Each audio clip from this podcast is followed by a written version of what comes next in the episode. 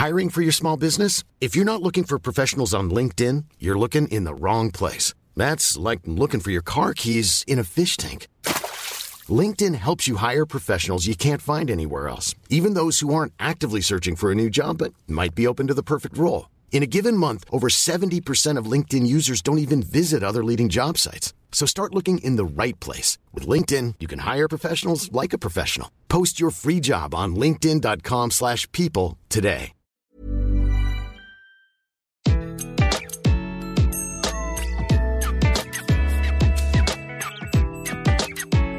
Bonjour, je suis Gaël Châtelain-Berry, bienvenue sur mon podcast Happy Work, le podcast qui va vous envoyer de bonnes ondes pour aller travailler.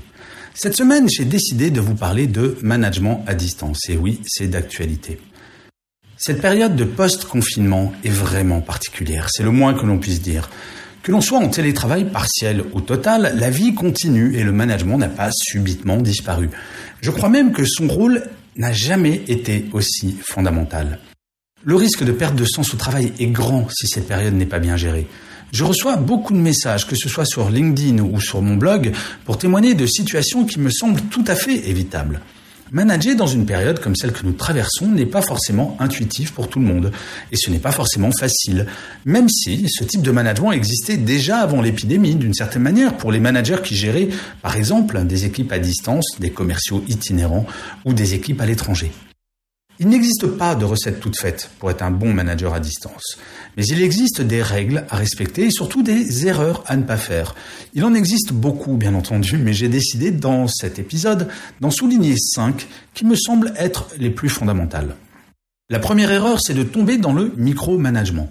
Être en télétravail, de fait, cela suppose une sacrée dose de confiance envers ses équipes.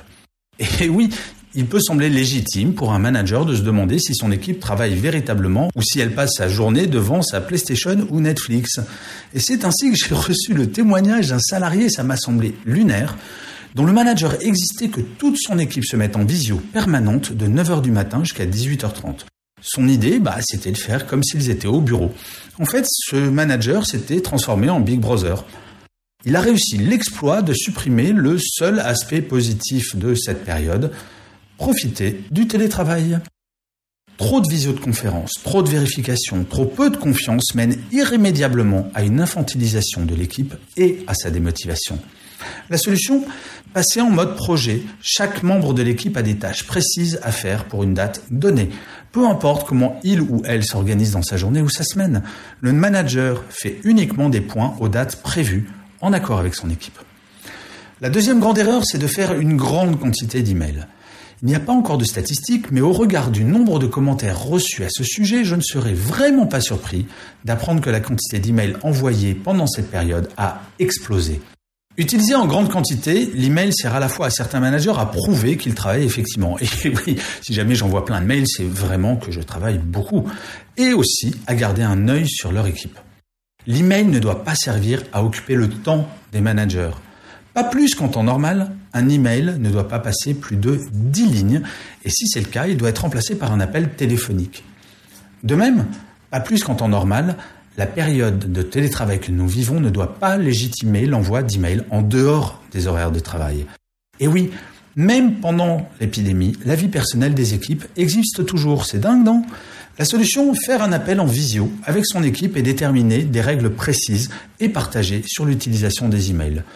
Pas d'email la nuit, pas d'email le week-end, pas d'email avec plus d'un destinataire, sauf cas exceptionnel, pas d'email de plus de 10 lignes, etc., etc. La troisième erreur, c'est de ne pas respecter les horaires de travail. J'ai constaté qu'un certain nombre de managers considéraient que la notion de temps disparaissait quand on était en télétravail. Leur bureau étant chez eux, ils n'arrivent parfois plus à faire la différence entre leur vie personnelle et leur vie professionnelle. Bien entendu, chacun s'organise comme il le souhaite. Et en plus du télétravail, nous découvrons le flex horaire. Par exemple, moi, je travaille souvent la nuit, ce que je faisais quasiment jamais avant. C'est pour faire des musiques, c'est pour écrire un livre que je suis en train de finir. Mais cela ne regarde que moi. Je ne force personne d'autre à faire de même. Il faut bien comprendre qu'un mail envoyé la nuit, c'est une intrusion dans la vie privée de quelqu'un. La solution, Expliquez clairement aux équipes qu'en tant que manager, vous n'imposez absolument aucun horaire, mais que vous serez disponible pour eux aux horaires normaux de bureau. La flexibilité est l'une des clés du succès de cette période. Et si vous êtes manager, bah, écoutez, profitez de votre temps libre. La quatrième erreur, c'est d'oublier d'être bienveillant. J'ai relu en diagonale mon livre sorti l'année dernière qui s'appelait Les dix commandements de la bienveillance en entreprise. Eh bien, aucun de ces dix commandements ne s'applique pas à cette période. Un exemple, quelqu'un de bienveillant en entreprise se doit d'être ponctuel. Eh bien, si une conférence téléphonique est planifiée à 10 heures du matin, elle commence effectivement à 10 heures et elle se finit à un horaire précis, si possible au maximum 30 minutes plus tard. La solution chaque personne devrait faire un point personnel sur les 10 points suivants et déterminer ses points d'amélioration. Je vais vous les donner très rapidement. Êtes-vous poli? Ça veut dire, par exemple, est-ce que vous mettez un petit bonjour, comment ça va? à chaque début d'email? Êtes-vous empathique? Chaque situation est particulière et il faut comprendre que tout le monde ne peut pas se comporter comme vous. Est-ce que vous êtes disponible pour votre équipe ou pour vos collègues? Est-ce que vous êtes souriant? Est-ce que vous êtes ponctuel? Est-ce que vous êtes fiable quand on vous demande de faire quelque chose pour tel jour, telle heure? Le rendez-vous effectivement en temps et en heure. Êtes-vous positif? Êtes-vous exemplaire? Êtes-vous toujours calme? Et êtes-vous à l'écoute de votre équipe et ou vos collègues? Ces dix points me semblent assez intéressants à checker pendant cette période. Et la cinquième erreur, c'est d'oublier certains membres de son équipe. En temps normal, c'est-à-dire hors Corona, un manager va consacrer 80% de son temps à 20% de son équipe. Eh oui, par affinité personnelle ou par affinité par rapport à certains métiers. Il est très important que les managers gardent un contact très régulier avec l'ensemble des équipes. Pour prendre des nouvelles, certes, mais pas que.